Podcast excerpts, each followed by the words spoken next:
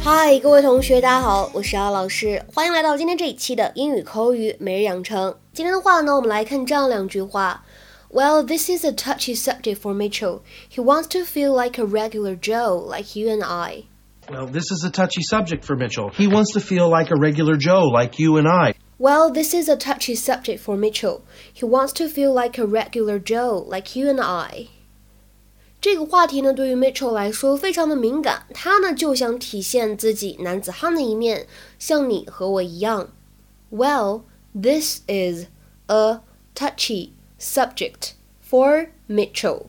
He wants to feel like a regular Joe, like you and I. 在整句话的朗读过程当中呢，我们注意一下开头位置的 this is 当中呢有连读，可以变成 this is, this is。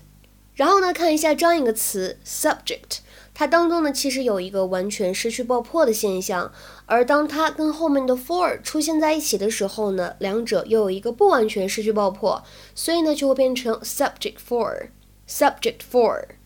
后面的 like a 可以连读，就会变成 like like，and 和 I 连读可以变成 and I and I。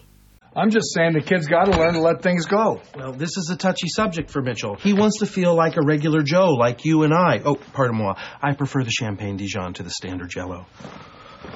You know, there are a few areas that define us as men, like sports and construction.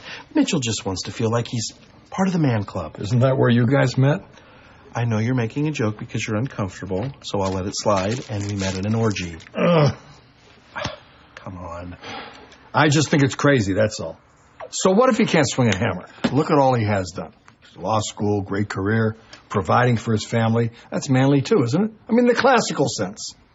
Well, yes, I mean, I think it also takes a big man to quit his career as a music teacher and raise a child. You're a man too, Cam. Thank you, Jay. Wait, Furnish. We're men, not cavemen. 今天课程当中呢，首先我们先讲一下这个 touchy 它的用法。其实呢，大家都知道 touch 它本意指的是接触，那么在它后面加上一个 y 变成形容词，什么意思呢？表示的是易怒的、敏感的，easily offended or upset。那么常见的短语搭配是 be touchy about something，对于某事呢非常的敏感，或者我们说谈到某件事情的时候呢非常敏感，容易生气。比如说，下面举一些例子：You have to be careful what you say to Kevin. He's rather touchy. 你跟 Kevin 说话需要小心一点，他可是很敏感的。You have to be careful what you say to Kevin. He's rather touchy. 那么再比如说，在她丈夫之前结过婚这件事情上面，她可是非常敏感的。She is very touchy about the fact that her husband has been married before.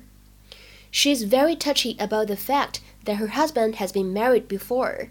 再比如说，在工作的时候呢，领导可能会批评你说，Are you always so touchy about your work？处理工作相关的事情的时候，你总是这么情绪化吗？或者说你总是这么容易发火吗？Are you always so touchy about your work？其实呢，touchy 这样一个形容词，它呢不光可以用来形容人，也可以用来谈论观点啊或者话题。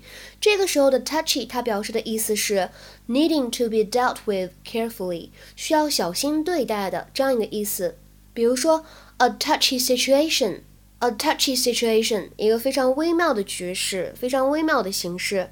再比如说，this is a touchy subject，so we'd better avoid it。This is a touchy subject。 So we'd better avoid it。这可是一个非常敏感的话题，我们最好还是不要讨论了。那么在今天学习过程当中呢，第二点我跟大家讲一下什么叫做 regular Joe。可能很多同学会去查什么叫做 regular Joe，就会觉得它是不是一个非常复杂的短语。其实呢，没有那么麻烦啊。我们首先呢，先来明确一点，regular 作为形容词的时候呢，表示的是平常的或者常规的。而说到 Joe，大家都会知道它是一个英语名字，而且通常来说，男生会使用的比较多。比如说，大家以前看那个《爸爸去哪儿》的时候，曹格的儿子英语名字叫做 Joe，对吧？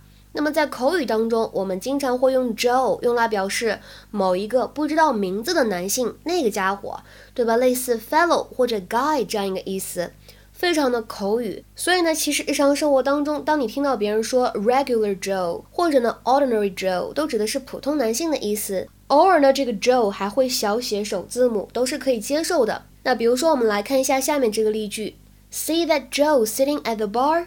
He's a good Joe. 看到那个坐在吧台旁边那老兄了吗？那可是个好人。See that Joe sitting at the bar? He's a good Joe. 这两句话呢，其实就可以理解成为 See that guy sitting at the bar? He's a good man. 能明白了吗？今天的话呢，请同学们尝试翻译一下下面这样一个句子，并留言在文章的留言区。谈到他的过去，他总是非常的敏感，请大家呢使用我们刚才讲过的这样一个表达，叫做 be touchy about something 来造句。我们今天的节目呢就先讲到这里了，拜拜。